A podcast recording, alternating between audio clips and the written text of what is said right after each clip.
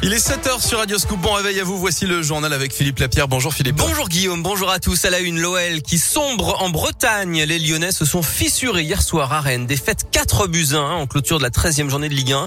Paqueta a réduit l'écart sur penalty dans les dernières minutes pour adoucir un peu la note. Mais avant cela, les Lyonnais avaient été archi dominés par une séduisante équipe rennaise entraînée par un certain Bruno Genesio. C'est la quatrième fois en quatre rencontres que l'OL ne parvient pas à gagner après un match de Ligue Europa dans la semaine. Lyon est septième ce matin à 4 points du podium. Place maintenant à la trêve internationale. En basket, la défaite surprise de Lasvel samedi à Paris, 82-79 sur le parquet du promu. Villeurbanne est quatrième. Et puis en rugby, Lyon avait dominé Castres samedi 30 à 23. Le Loup est quatrième du top 14. L'actu, c'est le retour à l'école ce matin. Après deux semaines de vacances, les élèves de l'Inde, de l'Isère ou encore de la Haute-Loire doivent remettre le masque. Ils avaient pu l'enlever avant les vacances, mais le taux d'incidence depuis est reparti à la hausse. Dans le Rhône, les enfants ne l'ont jamais enlevé et ils doivent encore le garder. Emmanuel Macron doit s'adresser aux Français demain à 20h pour faire le point sur la reprise de l'épidémie de Covid. Le personnel du centre hospitalier de Givor en grève. Aujourd'hui, il se mobilise contre la fermeture des urgence depuis le 25 octobre et au moins jusqu'à la fin du mois. Fermeture de nuit, sauf pour les femmes enceintes à cause du manque de médecins. La CGT appelle à un rassemblement à 11 heures devant les urgences.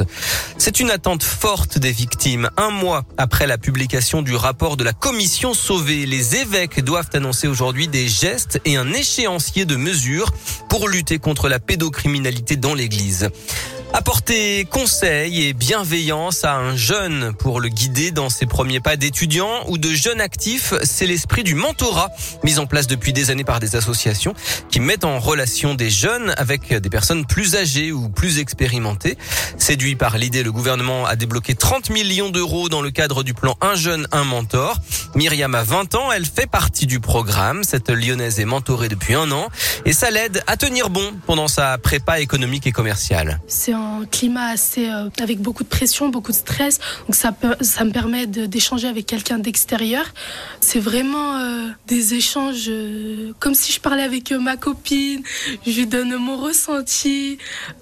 lorsque des fois je fais des erreurs, elle, elle me permet de me remettre sur le droit chemin. Son parcours est différent du mien, mais ça me permet également d'avoir un témoignage sur une autre expérience, sur un autre métier, de pouvoir faire un lien avec euh, le monde professionnel et le monde euh, scolaire, on va dire. Et l'association Article 1 qui a permis à Myriam de trouver son mentor alerte puisqu'en Auvergne-Rhône-Alpes, 500 jeunes attendent de trouver un mentor. Plus d'infos sur radioscoop.com. Euh, M-1 avant la fête des Lumières, ça aura lieu du 8 au 11 décembre à Lyon. Le programme officiel de la fête sera dévoilé à 10h ce matin. Le maire Grégory Doucet a promis une édition tournée vers les enfants. On vous en dira plus bien sûr hein, sur Radioscoop et sur radioscoop.com. Je précise que Gaëly s'est mise en lumière cette année dans le cadre des Luminions du Cœur en partenariat avec Radioscoop, l'association étudiante lyonnaise qui a joué un grand rôle pendant la crise pour lutter contre la précarité. Et puis c'est ce soir vers 20h10 que Thomas Pesquet doit quitter l'ISS si la météo le permet après un premier report ce week-end.